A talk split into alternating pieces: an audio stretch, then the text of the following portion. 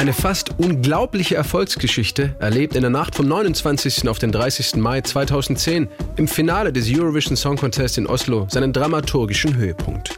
Um 0.11 Uhr kommentiert ARD-Moderator Peter Urban. Acht Punkte aus Mazedonien und damit ist es so klar wie Kloßbrühe, möchte ich sagen.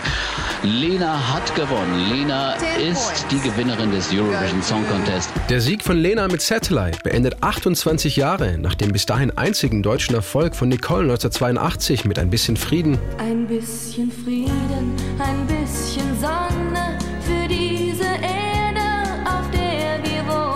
Eine fast durchgängige deutsche ESC-Flaute.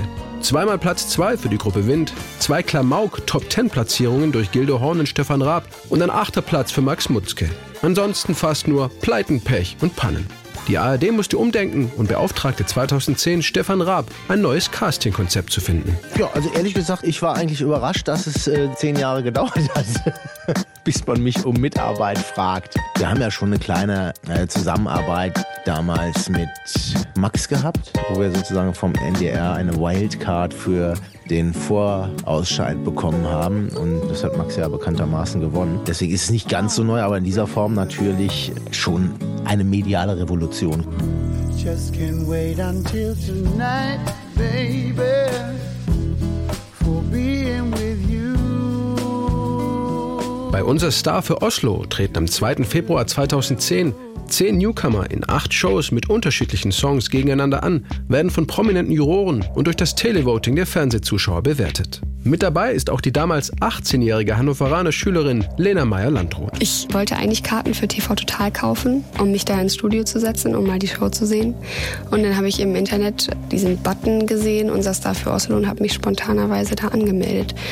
Bin dann zum Casting gefahren und dann war ich plötzlich unter den Top 20. Lena begeistert mit ihrer ungezwungenen, natürlichen Art die Jury und die Fans. Nach ihrem Sieg am 12. März 2010 in der Finalshow von Unser Star für Oslo mit dem Song Satellite ist sie vollkommen überwältigt. Das ist so verdammt krass. Das ist so derbe. Ich zitter.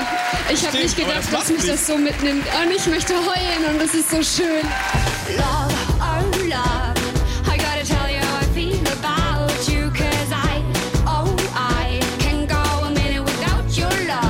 Satellite wurde von der erfolgreichen US-Songwriterin Julie Frost, die schon für Rihanna, die Black Eyed Peas oder Beyoncé arbeitete, und dem dänischen Musiker John Gordon geschrieben. Es ist ein unbeschwerter Popsong über verliebte Mädels, die verrückte Dinge tun. Satellite gefällt mir sehr gut und ich kann mich damit super identifizieren. Äh, Ich habe Spaß damit, auf der Bühne diesen Song zu singen und deswegen ist das eine gute Wahl.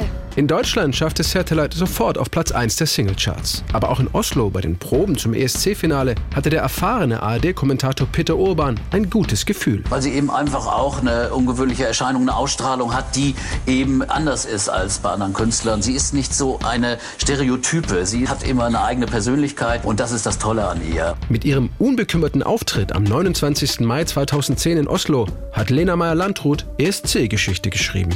Am Ende bekam sie sogar neunmal die Höchstwertung von 12 Punkten. Nach dem Sieg beim ESC wurde Satellite bei uns erneut zum Nummer 1-Hit, war aber auch in fast allen anderen europäischen Charts in den Top 10. Alleine in Deutschland verkaufte sich die Single bis heute über 700.000 Mal.